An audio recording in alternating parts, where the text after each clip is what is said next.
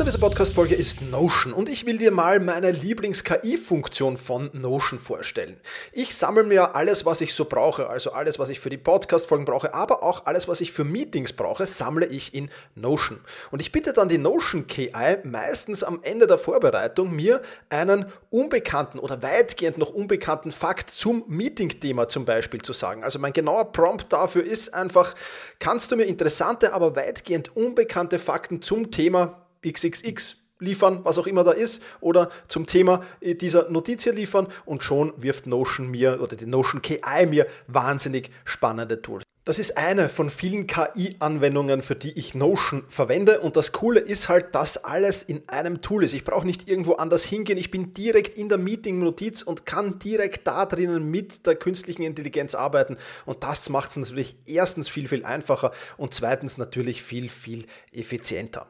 Die Notion KI hilft dir also schneller zu arbeiten, besser zu schreiben und auch weiter zu denken. Aufgaben, für die du normalerweise Stunden brauchst, erledigst du jetzt in Sekundenschnelle. Und das natürlich dank der leistungsstarken Notion KI, die all in deinen Notizen und Dokumenten, ohne dass du, wie gesagt, irgendeinen anderen Arbeitsschritt oder separates KI-Tool ähm, nutzen musst, kannst du das in Notion verwenden. Und das ist wirklich etwas, was wahnsinnig cool ist und wovon ich, wie du siehst, sehr, sehr schwärme.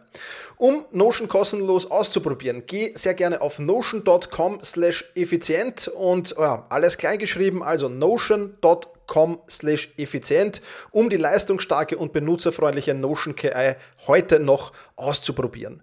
Wenn du den Link in den Shownotes benutzt, dann unterstützt du natürlich auch diese Show. Vielen Dank dafür. notion.com effizient.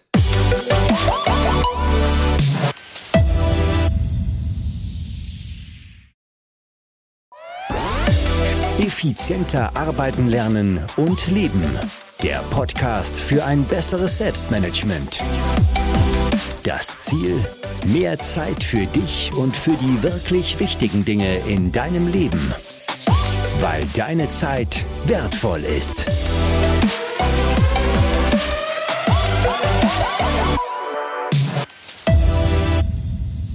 Herzliches Willkommen in dieser Podcast-Folge. Mein Name ist Thomas Mangold und ich freue mich sehr, dass du wieder mit dabei bist. Heute mit einem enorm spannenden Thema: Antifragilität im Selbstmanagement. Oder wie du von unvorhersehbaren Situationen profitierst, anstatt dich davon fertig zu machen lassen.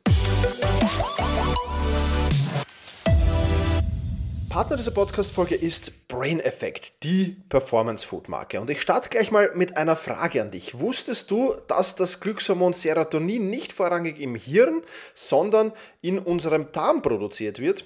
95% des körpereigenen Muntermachers stammen nämlich aus dem Magen-Darm-Trakt. Ich muss ehrlich sagen, das wusste ich nicht. Aber was bedeutet das jetzt für dich? Du kannst dir das gute Bauchgefühl zunutze machen mit 9 Milliarden lebenden Bakterien Kulturen. Das ist nämlich in Happy Good enthalten und das macht dich täglich einfach happy, wie der Name auch schon sagt. Einfach morgens in Wasser einrühren und den fruchtig frischen Geschmack genießen. Und ja, der Benefit ist nicht nur, dass du da wirklich ja, happy in den Tag startest, sondern dass äh, da eben viele, viele essentielle Ballaststoffe auch drin sind, wertvolle Vitamine drin sind, die vor allem deine Hormontätigkeit unterstützen, aber auch die Funktion deines Immunsystems unheimlich supporten. Das Ganze, wie bei Brain Effect üblich, in Deutschland entwickelt und getestet und Happy Good ist zu 100% vegan.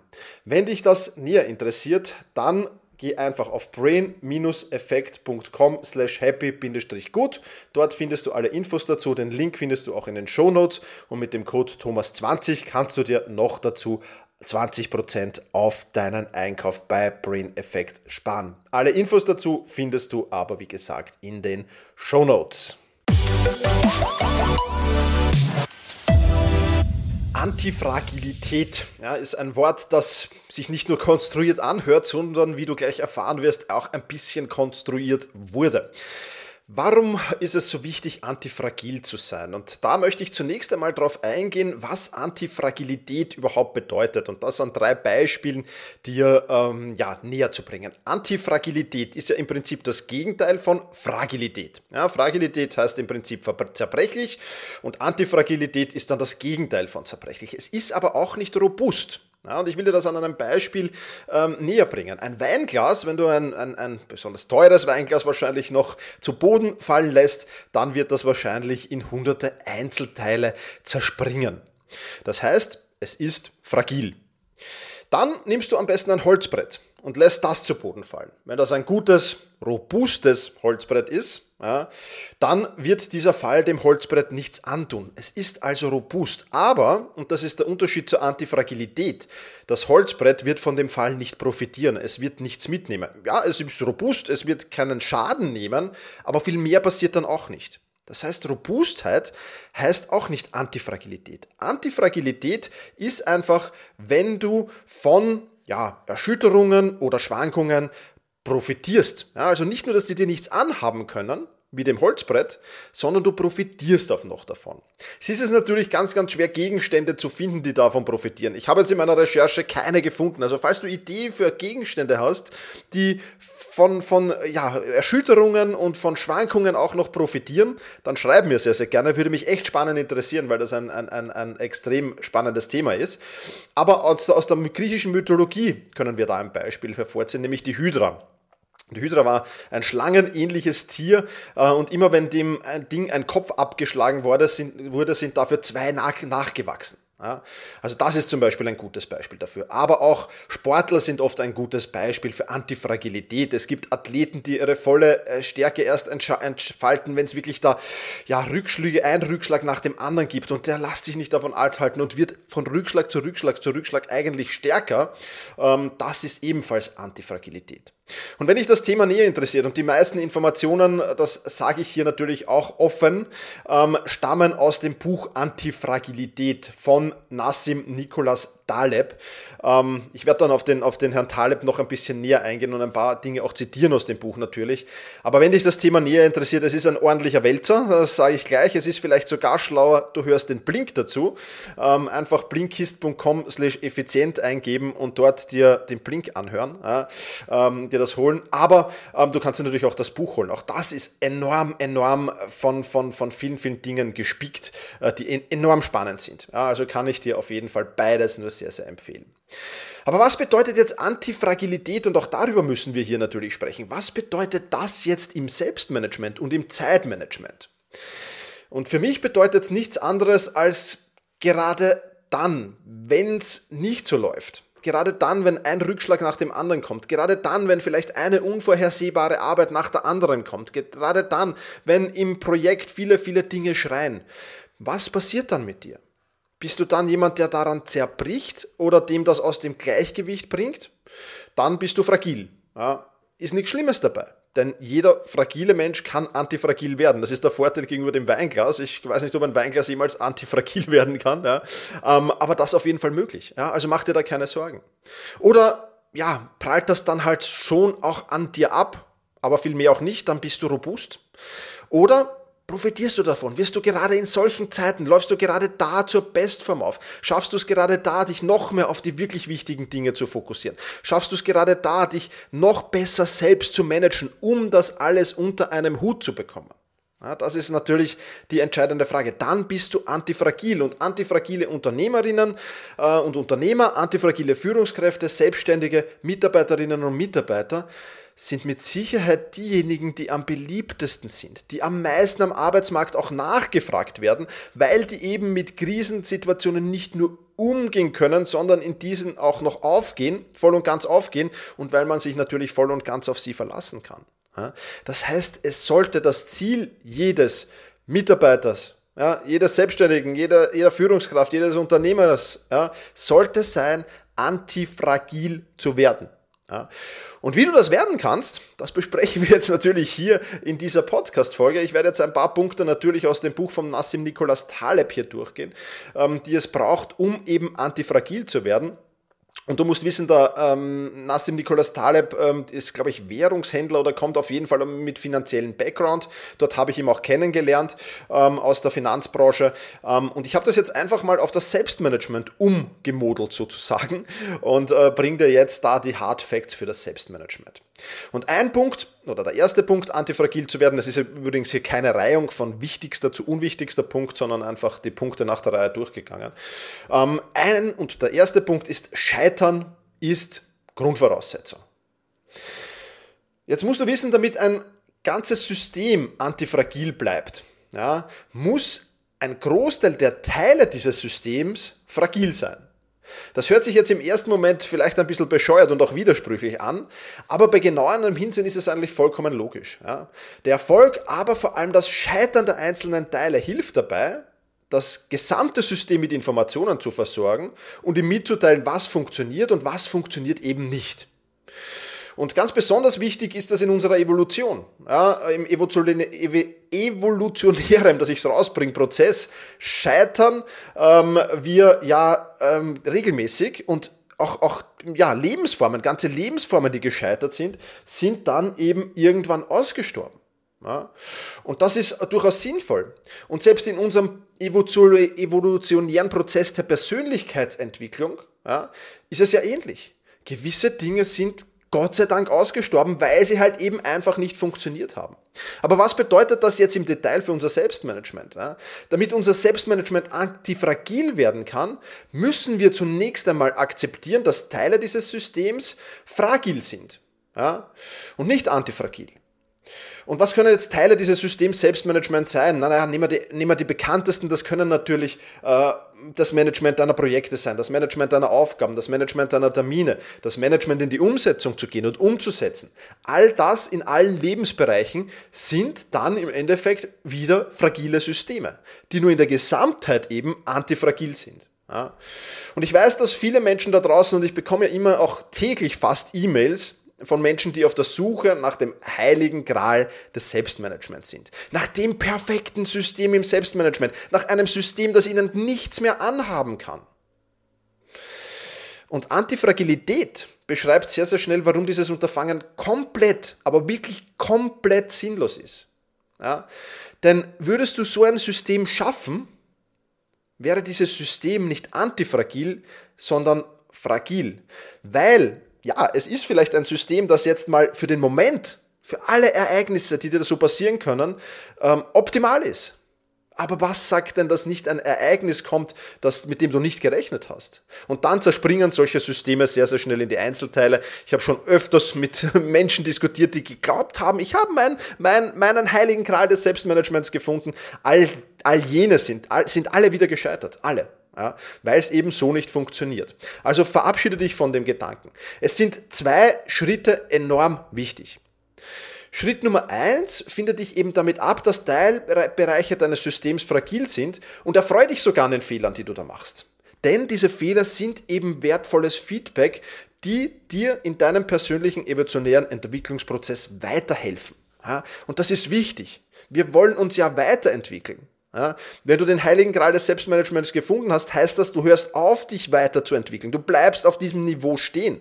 Und das kann nicht funktionieren. Ja, das ist Punkt 1. Und Punkt 2, es ist natürlich enorm wichtig, deine fragilen Systeme ständig zu überwachen, zu überprüfen und zu reflektieren in regelmäßigen Intervallen. Ja, täglich, wöchentlich, monatlich, je nachdem, wie intensiv halt so ein System ist. Das musst du für dich selbst mitlegen. Ich verlinke dir in den Shownotes einen, einen Link zum Podcast bzw. zum Blogartikel über Reflexion, wo ich über Ta Tages-, Wochen- und Monatsreflexion äh, sehr, sehr viel geplaudert habe. Verlinke ich dir in den Shownotes. Ja. Aber nur wenn du das tust, nur wenn du überwachst, überprüfst und, überprüfst und reflektierst, kannst du auch die Fehler im System finden. Vor allem die Fehler im System finden, bevor es mal wirklich kritisch wird. Ja. Das muss man ja auch dazu sagen.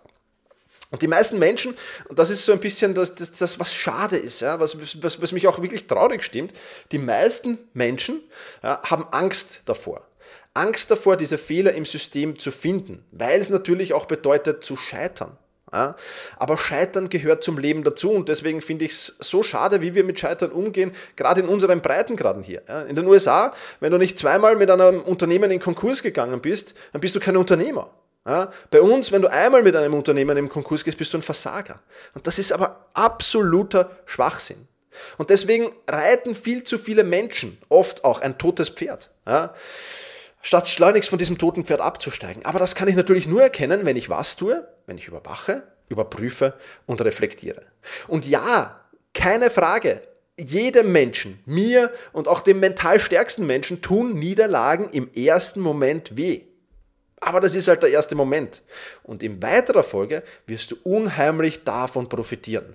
Ich glaube nicht, dass in den USA jemand gerne, ein Unternehmer gerne in den Konkurs geht oder in, in, in die Insolvenz schlittert. Mit Sicherheit nicht und das tut weh im ersten Moment. Aber für den Entwicklungsprozess als Unternehmer ist es unheimlich wertvoll. Deswegen, ich kann dich nur dazu aufrufen und dazu zu motivieren, ja, mach Fehler, mach Fehler, trau dich Fehler zu machen, geh ins Risiko, weil nur wer ins Risiko geht, wird natürlich auch Fehler machen. Es werden auch Menschen Fehler machen, die nicht ins Risiko gehen, keine Frage, aber wenn du ins Risiko gehst, ist natürlich die Fehleranfälligkeit deutlich größer. Deswegen geh ins Risiko. Ja, geh auch in deinem Zeit- und Selbstmanagement, in den Systemen und Methoden, die du dir erschaffen willst, geh ins Risiko. Wenn du ins Risiko gehst, wirst du viel, viel schneller lernen als jemand, der das nicht tut. Ja?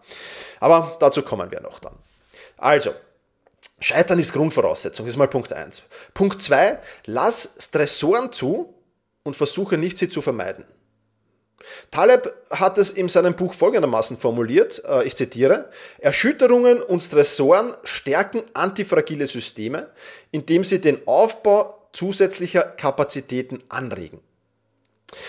Und das ist natürlich schon wichtig. Und ich, ich, ich treibe gern Sport, wenn du mich schon länger verfolgst, dann weißt du das. Und ich bin ein, ein, ein Kraftsportler mittlerweile und äh, es macht mir riesen Spaß. Und genauso ist es auch optimal zu vergleichen. Denn wer Sport treibt, der setzt seinen Körper einer höheren Belastung aus. Der setzt seinem Körper Stress aus. Ja? Der Körper reagiert darauf wie im Aufbau von Muskeln zum Beispiel. Ja? Also antifragil. Ja? Wird ein antifragiles System mit Stress und Belastung konfrontiert, reagiert es mit Überkompensation. Und damit verbessert es seine Möglichkeiten und seine Fähigkeiten, mit zukünftigen, unter Anführungszeichen, Gefährdungen umgehen zu können. Und das ist natürlich ein unheimlich wichtiger Punkt. Ja. Und jetzt machen viele im Zeit- und Selbstmanagement den Fehler, dass sie ein System schaffen wollen, in dem niemals Stress herrscht. Ja, aber damit bist du halt fragil hoch 17. Und das darf es natürlich dann am Ende des Tages auch nicht sein. Ja. Also, du musst Stress zulassen. Ja. Es ist natürlich schon eines auch wichtig. Und jetzt, ich weiß jetzt, was einige denken. Ja, Thomas, aber ich bin ja im Dauerstress. Das kann natürlich auch nicht sein, weil da auch auf das Beispiel vom Sport zurückzukommen, wenn du einen Muskel ununterbrochen trainierst, dann wird er nicht wachsen, sondern das Gegenteil wird passieren, der wird reißen. Ja? Und selbst wenn er nicht reißt und du trainierst ihn ununterbrochen, er wird nicht wachsen. Ein Muskel, und das ist sportmedizinisch wissenschaftlich nachgewiesen, ein Muskel wächst nicht, wenn er belastet wird, sondern er wächst nach der Belastung, wenn er in die Erholungsphase übergeht. Deswegen ist Stressmanagement eine unglaublich wichtige Fähigkeit. Auch dazu habe ich schon eine Podcast-Folge gemacht. Auch die verlinke ich dir natürlich in den Shownotes. Also auch da nachher reinhören. Ja? Weil eines ist klar, Dauerstress ist schlecht, und niemals Stress ist genauso schlecht. Ja, es ist dieses Auf und Ab. Wir werden dann noch zur Volatilität kommen. Das ist es, was zählt. Volatilität. Das musst du reinbringen. Ja, wenn du nie im Stress bist und dann kommen Erschütterungen und kommen Stressoren, dann wirst du das nicht gewöhnt sein und dann wirst du fragil darauf reagieren. Und das ist eben alles andere als gut. Ja. Also, es ist durchaus sinnvoll, seinen Tag herausfordernd zu planen, damit das Parkinson'sche Gesetz eben nicht zuschlägt und damit eben dann die richtigen Stressoren ähm, oder dass die Stressoren dein antifragiles System nicht erschüttern können in dem Maße, dass es zusammenbricht. Das ist halt der wichtige Punkt dahinter. Also, lass Stressoren zu und versuch nicht, sie zu vermeiden. Weiterer wichtiger Punkt, den wir da hervorheben können. Sprintphasen sind eigentlich perfekt. Ja. Es gibt, äh, oder sagen wir es anders, eine ruhige Umgebung lässt Systeme einfach fragil werden. Daher erfordert Antifragilität auch Volatilität. Ja, dieses Auf und Ab, das ist gut, das ist sehr gut. Genauso entwickeln wir uns weiter. Ja, es gibt das schöne Zitat, ich weiß leider nicht mehr von wem es ist, wenn es in deinem Leben keine Höhen und keine Tiefen mehr gibt, dann bedeutet das, dass du tot bist. Ja, und ich merke das auch jeden September. Ja, ich habe ja so die Angewohnheit mittlerweile, mir den Juli und den August, ja, da mich ein bisschen rauszunehmen, ja, nur das Notwendigste zu tun, viel, viel weniger zu arbeiten, als ich es üblicherweise tue. Und ich merke dann immer im September, ja, oder habe im September gemerkt, boah, bis da wieder in Schwung zu kommen, ist unheimlich schwer. Obwohl es ja nur zwei Monate waren eigentlich. Ja, also nur unter Anführungszeichen vielleicht, aber, aber, aber trotzdem. Ja. Und wenn ich im September mit einer Sprintphase loslege, tue ich mir viel leichter. Und diese Sprintphasen baue ich auch bewusst immer wieder ein. Ja, manchmal sprinte ich nur zwei, drei Tage, manchmal sprinte ich vielleicht eine Woche, manchmal sprinte ich vielleicht sogar zwei, drei Wochen. Ja, danach kommt aber wieder die Ruhephase. Ja, du darfst die Ruhephase nicht zu lange halten, denn Ruhe führt zu Fragilität, Unruhe damit verbunden zu Antifragilität. Und das ist natürlich sehr, sehr wichtig. Ja, was bedeutet das jetzt für dein Selbstmanagement? Ganz einfach, sich ein System zu bauen, in dem alles ruhig, ohne Probleme, ohne Herausforderungen verläuft, macht absolut keinen Sinn, weil irgendwann wirst du aus dieser Ruhe herausgerissen werden. Irgendwann kommt was Unvorhersehbares. Irgendwann kommt eine große Herausforderung, ein großes Problem auf dich zu. Und dann bist du fragil, dann bist du zerbrechlich. Und das ist das, was wir auf keinen Fall machen wollen oder haben wollen. Ja. Und dann explodieren solche Systeme auch immer wieder. Ja, schon oft miterlebt, im, im eigenen Umfeld, bei Freunden, bei Bekannten, bei Kollegen auch, ja, früher bei Arbeitskollegen. Dann explodieren solche Systeme. Also du darfst ja auch ohne weiteres immer wieder Sprintphasen einbauen. Ja. Ähm, auf der anderen Seite eben wieder, was ich vorher erwähnt habe, Dauersprint natürlich auch schlecht. Ein Muskel wächst nicht während des Trainings, sondern in der Ruhephase. Also so Sprintphase, Erholungsphase, Sprintphase, Erholungsphase in den verschiedenen Intensitäten. Manchmal sprinte ich halt Vollgas und manchmal sprinte ich halt nicht Vollgas. Ja? Und manchmal erhole ich mich halt komplett, weil ich im Urlaub bin und zwei Wochen irgendwo komplett abschalte. Und manchmal schalte ich eben nur drei Gänge runter. Aber das ist eben Stressmanagement. Ich verlinke dir den Podcast zum Stressmanagement eben, wie gesagt, in den Shownotes. Hör da gerne rein. Ist extrem wichtig. Aber Sprintphasen sind eben perfekt. Nächster wichtiger Punkt. Praktiker schlagen Fachidioten. Ja.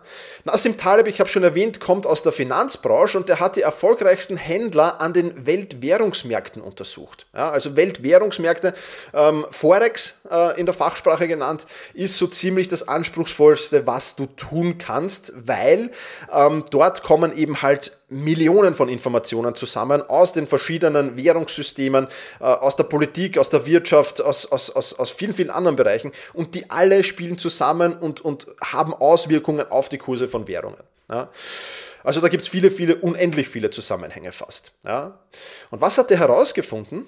Ja, es, es, im, im, ersten Moment relativ erstaunlich, aber der hat herausgefunden, dass eben die erfolgreichsten Händler nicht die gebildeten waren, nicht die ganz, ganz viel über diese Volkswirtschaften gewusst haben, über die politischen Systeme darin, über, über, über die, die, die Zusammenhänge, sondern die Ungebildeten.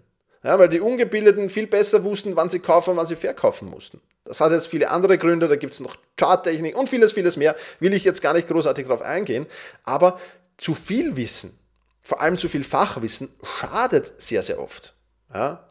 Und wir legen in unserer Gesellschaft leider viel zu viel Wert auf theoretisches Wissen. Aber ganz ehrlich, wem hättest du lieber im Cockpit deines Flugzeugs sitzen, das dich von A nach B transportiert? Einen Flugzeugingenieur, der alles in diesem Flugzeug bis ins Detail kennt und der weiß auch, wie ein Flugzeug fliegt und dergleichen mehr? Oder doch lieber einen Piloten, der ständig hinterm, hinterm, im, im Cockpit hinterm, hinterm, hinterm Knüppel sitzt und das Flugzeug da wirklich äh, äh steuert tagtäglich? Also ich hätte den Piloten lieber drinnen sitzen. Ganz offen und ehrlich. Ja. Was bedeutet das jetzt für dein Selbstmanagement? Und ich äh, äh, bekomme eben viele E-Mails. Und da steht auch drin, Thomas, ich habe jetzt schon das 22. Buch zum Thema gelesen und noch immer geht nicht viel weiter. Ja, weil du halt dann ein, und verzeih mir den Ausdruck, ich meine es nicht böse, ja, aber weil du dann halt ein Fachidiot bist. Ja. Und deswegen bringt dir das auch nichts. Ja. Und das ist aber auch der Grund, warum die Absolventen meiner Selbstmanagement Rocks Akademie so erfolgreich sind, weil dort bekommst du nicht ein System geliefert, das du nur eins zu eins kopieren musst. Und das schockiert auch viele Teilnehmerinnen und Teilnehmer im ersten Moment. Und viele sagen dann auch, oh, ich nutze diese 14 Tage Testzeitraum, oh, das ist nichts für mich, Thomas. Nein, nein, ich dachte, ich bekomme da ein System und das muss ich dann nur kopieren und eins zu eins nachhampeln. Dann sage ich, nein, bekommst du nicht, passt, das ist nichts für dich, ähm, da hast du dein Geld zurück, alles gut. Ja? Das schockiert viele im ersten Moment. Aber wenn du zweimal drüber nachdenkst, dann wirst du auch feststellen, dass es doch viel sinnvoller ist, dass ich dir dort drinnen Tipps, Tricks, Systeme und Methoden vorstelle, die dich dabei begleiten und ich begleite dich darin auch. Ja? Also sowohl die Tipps, Tricks und Methoden als auch ich, ja, das in der Praxis zu testen. In deinem eigenen Arbeitsumfeld, in deinem eigenen System, nicht im System und im Arbeitsumfeld von demjenigen, der die Methode erschaffen hat. In deinem. Ja? Und dann wirst du sehr, sehr schnell sehen, das funktioniert für mich, Das funktioniert nicht für mich. Und da sind wir wieder beim ersten Punkt. Da geht es jetzt wieder zurück zu Punkt Nummer eins, ja, den wir hatten. Scheitern ist Grundvoraussetzung. Ja, du musst dein Zeit- und Selbstmanagementsystem probieren. Und du wirst es vielleicht auf deine Bedürfnisse anpassen können, perfekt. Aber du wirst vielleicht auch damit scheitern. Aber dieses Scheitern ist ein unheimlich wertvolles Feedback, das dir ein Leben lang erhalten bleibt, nämlich dass du weißt, gewisse Dinge funktionieren für dich, für deinen Charakter, für dein Arbeitsumfeld, für dein eigenes System eben nicht. Und das ist wichtig. Das ist wichtig zu wissen. Ich werde bei diesem Thema immer ein wenig emotional. Ich hoffe, du verzeihst mir doch. Ja. Aber werde doch zum Selbstmanagement-Praktiker und nicht zum Selbstmanagement-Fachidioten. Das ist ganz, ganz wichtig. Ja.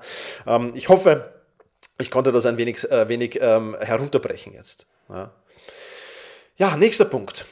Ungewissheit solltest du nicht vermeiden, sondern wenn du antifragil werden willst, solltest du Ungewissheit domestizieren. Viele Menschen wollen am besten in einer Welt leben, in der es klar ist alles, ja, in, in, in der alles voraussehbar ist, in der alles kalkulierbar ist, in der es keine Risiken gibt, in denen nichts Unvorhersehbares passiert. Diese Welt gibt es aber nur in unseren Köpfen. Ja? Und ich glaube auch, dass es, selbst wenn es diese Welt irgendwo bei einem Menschen geben sollte, das wäre ein unheimlich fades und, und, und langweiliges Leben.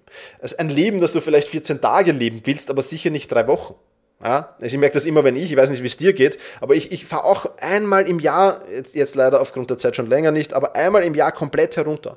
Komplett herunterfahren heißt, ich bin eine Woche in einem All-Inclusive-Club. Ich weiß, wo ich mein Essen aufnehme, ich weiß den ganzen Tag, äh, ich mache da nicht viel, ich bewege mich nicht viel, ja, außer die Sporteinheiten natürlich, die bleiben, aber ansonsten tue ich nicht viel. Ich weiß, wo was passiert, ich brauche mich um nichts kümmern.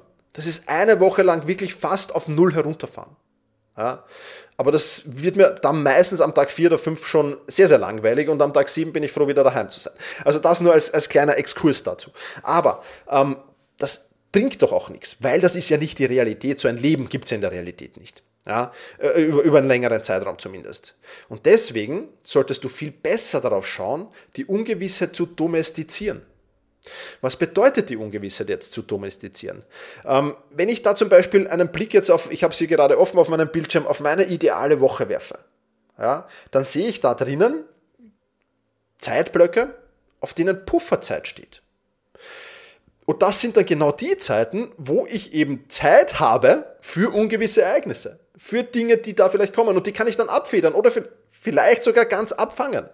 Ja? Also im besten Fall kann ich sie abfangen, im, im, im, im zweitbesten Fall kann ich sie zumindest abfedern. Ja? Und das kann ich nur tun, weil ich meine ideale Woche erstellt habe und weil ich meine Wochenplanung Woche für Woche für Woche genau auf diese ideale Woche abstimme. Nicht eins zu eins. Es geht nicht darum, dass du jetzt hier eine ideale Woche am Reißbrett entwirfst, wann du was erledigen willst, wann du was tun willst, wann du dir Zeit für was nehmen willst und dann hampelst du das eins zu eins für jede Woche nach. Das ist nicht der Sinn und Zweck und das ist nicht das Ziel. Aber ich habe für meine tägliche Planung, für meine wöchentliche Planung, für meine Monatsplanung, habe ich einen klaren Leitfaden an den ich mich halten kann. Und das macht es eben so genial. Das heißt, Ungewissheit zu domestizieren heißt, deine ideale Woche zu können und in, zu kennen und in weiterer Folge, oder zuerst mal zu erstellen, dann zu kennen und in weiterer Folge die Planung auf diese ideale Woche abzurichten. Ja? Und das ist natürlich optimal. Wenn du das lernen willst, du kannst das sehr, sehr gerne tun. In meiner kostenlosen, wohlgemerkt, Wochen- und Tagesplanungs-Challenge, da erkläre ich dir genau, wie das funktioniert. Wenn du schon Selbstmanagement Rocks Mitglied bist, dann schau dort einfach in den Wochen- und Tagesplanungsprint rein. Da gehen wir dann natürlich noch ein paar Schritte weiter, ganz klar. Aber wenn du mal reinschnuppern willst in diese Wochen- und Tagesplanungs-Challenge. Und wenn du die ideale Woche erstellen willst, das erkläre ich dir dort Schritt für Schritt für Schritt. Ja? Und auch wie du das in der Planung, in der Tagesplanung, Wochenplanung, Monatsplanung dann umsetzen kannst, dann schau da sehr, sehr gerne rein. Den Link zur Wochen- und Tagesplanungs-Challenge habe ich dir ebenfalls in die Show Notes gepackt. Also, Ungewissheit domestizieren, ja, vermeiden, nein. Ganz, ganz wichtig. So, dann kommen wir zum Thema Optionen sind besser als Zwangslagen. Es ist immer besser, mehrere Optionen zur Verfügung haben, als nur noch eine einzige. Eine einzige Option ist nämlich eigentlich das Gegenteil von Optionen, nämlich ist eine Zwangslage. Ja? Und in stressigen Situationen kannst du dir immer noch die folgenden Fragen stellen. Ja? Wie setze ich jetzt die Prioritäten neu? Wie kann ich mir gerade jetzt Luft verschaffen? Worauf kann ich oder worauf muss ich jetzt verzichten? Was kann ich verschieben? Was kann ich vereinfachen? Was kann ich eliminieren, automatisieren und delegieren? Wenn du auf all diese Fragen keine oder nur noch eine einzige Antwort hast, dann steckst du in einer Zwangslage. Und solche Zwangslagen solltest du unbedingt vermeiden. Antifragilität heißt, solche Zwangslagen zu vermeiden. Ja, und das kannst du natürlich schon tun, indem du frühzeitig dich um diese Fragen kümmerst. Ja? Also wenn der Stress noch nicht am Maximum ist, sondern wenn er vielleicht gerade am Ausbrechen ist und es jetzt noch nicht ganz so tragisch ist, dann kümmere dich sofort um diese Fragen im ersten Schritt. Ja? Viele machen es genau umgekehrt. Wow, jetzt kommt was Unvorhersehbares rein. Oh, das setzt mich unter Stress. Ich fange jetzt mal schnell mit dem an und, und dann irgendwann kommen sie drauf, um Gottes Willen, da gibt es ja andere Dinge auch noch und oh, wie bringe ich das jetzt unter? Nein, falsche Vorangehensweise, weil je länger du in diesem, in diesem Prozess unterwegs bist, umso mehr kommst du in eine Zwangslage. In allen deinen Projekten dann wahrscheinlich in Zwangslagen. Nein. Bam, Stress kommt, okay, stopp mal. Wie setze ich jetzt die neuen Prioritäten neu? Wie verschaffe ich mir Luft? Worauf muss ich verzichten? Was kann ich verschieben, vereinfachen, eliminieren, automatisieren, delegieren? Bam, bam, bam, bam, bam. Und dann geht's los. Denn dann hast du Optionen anstatt von Zwangslagen zu reden. Und das ist natürlich ebenfalls ein unheimlich wichtiger Punkt, denke ich. Also, Optionen sind auf jeden Fall besser als Zwangslagen. Auch zum Vereinfachen habe ich dir was in den Shownotes verlinkt. Schau einfach, in dieser Podcast-Folge gibt es extrem viele spannende Links äh, in, in, in, in, in, in den Shownotes, weil es dazu schon so viel gibt und ich will das jetzt hier nicht alles, wir sind ohnehin schon fast auf 30 Minuten, ich will das jetzt nicht alles hier äh, nochmal kleinreden, das würde diesen Podcast sprengen. Also schau gerne rein, speichere ihn ab und ähm, ja, Mach das auf jeden Fall. Gut, also Optionen sind besser als Zwangslagen, haben wir abgehakt. Dann natürlich noch ein wichtiger Punkt. Je größer die Organisation oder das System, umso härter schlagen Krisen zu. Und es gibt jetzt zwei Dinge, die du hier beachten musst. Einerseits das System. Je größer dein System ist, umso schwieriger wird es mit Krisen umzugehen. Ich habe Zeit- und Selbstmanagementsysteme gesehen, die, wo ich im ersten Moment gedacht habe, wow, das ist ein cooles System. Die Getting Things Done Methode geht in diese Richtung. Ja, die Getting Things Done Methode ist ein System, wirklich auf alle eventuelle oder viele Eventualitäten abgestimmt, auf alle will ich jetzt nicht sagen, aber viele, ja, aber unheimlich betreuungsaufwendig. Ja. Jetzt ist die Frage, wenn so eine Krise zuschlägt, was ist besser? Ein unheimlich betreuungsaufwendiges System oder ein einfaches System. Und ich bin immer der große, große Fan von Vereinfachung. Vereinfache dein Zeitmanagementsystem, vereinfache dein Selbstmanagementsystem, so gut es nur irgendwie geht. Weil wenn mal eine Krise zuschlagt, dann wirst du mit einem einfachen Zeit- und Selbstmanagementsystem, mit ein paar klaren Regeln, mit ein paar klar definierten Methoden viel, viel besser fahren, als mit einem Berg voller Regeln und einem Berg voller Methoden und einem Berg voller Systeme, die du dann auch noch betreuen, abarbeiten und so weiter musst. Also das ist ein wichtiger Punkt, den du dabei denken musst. Und der zweite wichtige Punkt ist, wenn es um Organisationen geht. Also wenn du Unternehmerin oder Unternehmer bist, wenn du Führungskraft bist, wenn du ein Team leitest, ja, dann musst du natürlich auch die Antifragilität dieser Organisation, die du da leitest, stets im Auge behalten. Am einfachsten machst du das, indem du diesen Podcast teilst mit deinen Mitarbeiterinnen und Mitarbeitern. Ja, ähm, das ist natürlich der eine Punkt. Aber natürlich heißt das auch hier überwachen, reflektieren, verbessern. Und vor allem, ganz, ganz wichtig, gerade in ruhigen Zeiten, ja, schauen, wie kann ich für Antifragilität sorgen. Ja, schon das Vorplanen, das ist schon ein ganz, ganz wichtiger Punkt auch. Unheimlich wichtig. Also, Organisationen und Systeme sind, je größer sie sind, umso härter schlagen Krisen zu. Und wir kommen jetzt schon zum letzten Punkt. Und der letzte Punkt ist das Truthahn-Problem. Ja. Ein sehr, sehr spannender Punkt, weil gerade jetzt, wo ich mich mit dem Thema Antifragilität wieder beschäftigt habe, bin ich das mit meinem Leben auf der einen Seite, aber auch mit meinem Business und teilweise mit anderen Dingen durchgegangen. Und das ist schon sehr, sehr wichtig.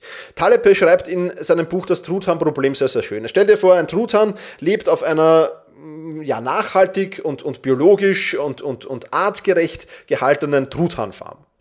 Und dieser Truthahn wird täglich gefüttert. Der kommt täglich essen, der kann den ganzen Tag spazieren gehen, der weiß, ähm, es kommt regelmäßig das Futter, alles gut. Er lebt ein wunderbares Leben. Ja, so wunderbar es halt in Gefangenschaft geht, aber er lebt in dem Fall jetzt ein wunderbares Leben.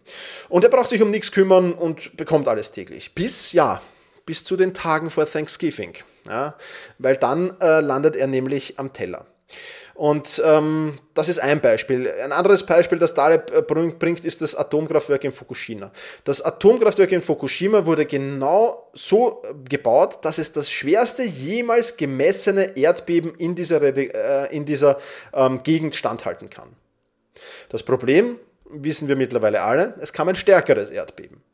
Und das war natürlich ähm, sehr, sehr kritisch. Ja. Und wenn du jetzt dein Selbstmanagement betrachtest und wenn wir das auf Selbstmanagement umlegen, ähm, dann solltest du auch einen Plan für das Worst, Worst, Worst-Case-Szenario entwickeln. Ja? Das musst du nicht detailliert tun, aber das kannst du schon tun, indem du gewisse Dinge dann eben festlegst. Was passiert, wenn das Worst, Worst, Worst-Szenario, was, was auch immer das für dein Selbstmanagement bedeutet, wenn das zuschlägt? Was passiert dann? Was, was, was machst du dann genau? Ja? Ähm, und was mache ich, wenn das, oder, oder vielleicht auch eine Frage, was ist das Allerschlimmste, was passieren kann und was mache ich, wenn es sogar noch schlimmer kommt? Da muss man zum Teil Gedankenexperimente machen, ja, und es kann dann am Ende des Tages immer noch, noch, noch schlimmer kommen. Auch das, darüber braucht man nicht zu diskutieren.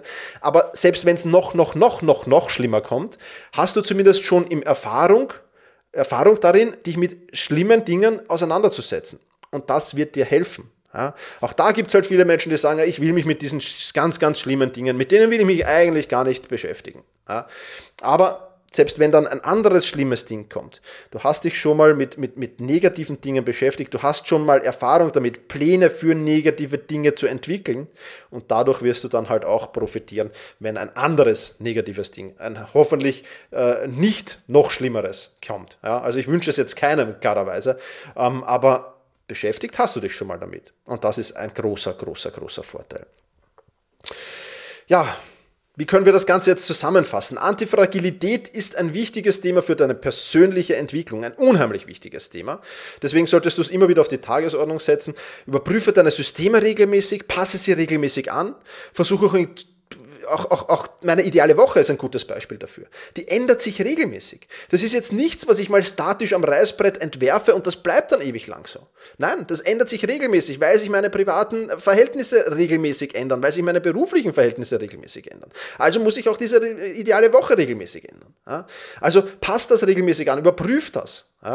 Und versuche die Zukunft nicht vorherzusagen, sondern bereite dich lieber auf alle Eventualitäten vor oder auf so viele Eventualitäten wie möglich. Ja? Und vor allem achte darauf, nicht in Zwangslagen zu kommen, sondern stattdessen immer die Optionen, die du hast, zu maximieren. Ja, wenn du jemanden in deinem Umfeld hast, für den dieses Thema Antifragilität auch spannend sein könnte, dann lade ich dich ein, teile diesen Podcast oder den dazugehörigen Blogartikel, wenn die Person lieber liest. Du kannst das Ganze auch nochmal nachlesen. Den Link findest du auch in den Shownotes. Äh, dort habe ich das alles nochmal zusammengefasst in Worten für dich. Äh, teile das sehr, sehr gerne. Teile das sehr, sehr gerne. Ich würde mich riesig freuen. Und äh, wenn du die Zeit und die Muße hast, meinen Podcast zu bewerten, Du kannst das bei Apple Podcasts und bei aber anderen Portalen. Dann freue ich mich auch sehr. Und wenn du Verbesserungsvorschläge hast, wenn du sagst, Thomas, das und das ist scheiße, dann schick mir gerne eine Nachricht an team.thomas-mangold.com. Alle, die das schon getan haben, herzlichen Dank dafür. Und ähm, ja, in diesem Sinne sage ich wie immer, vielen Dank fürs Zuhören. Ich wünsche dir viel, viel Antifragilität. Mach's gut und genieße deinen Tag.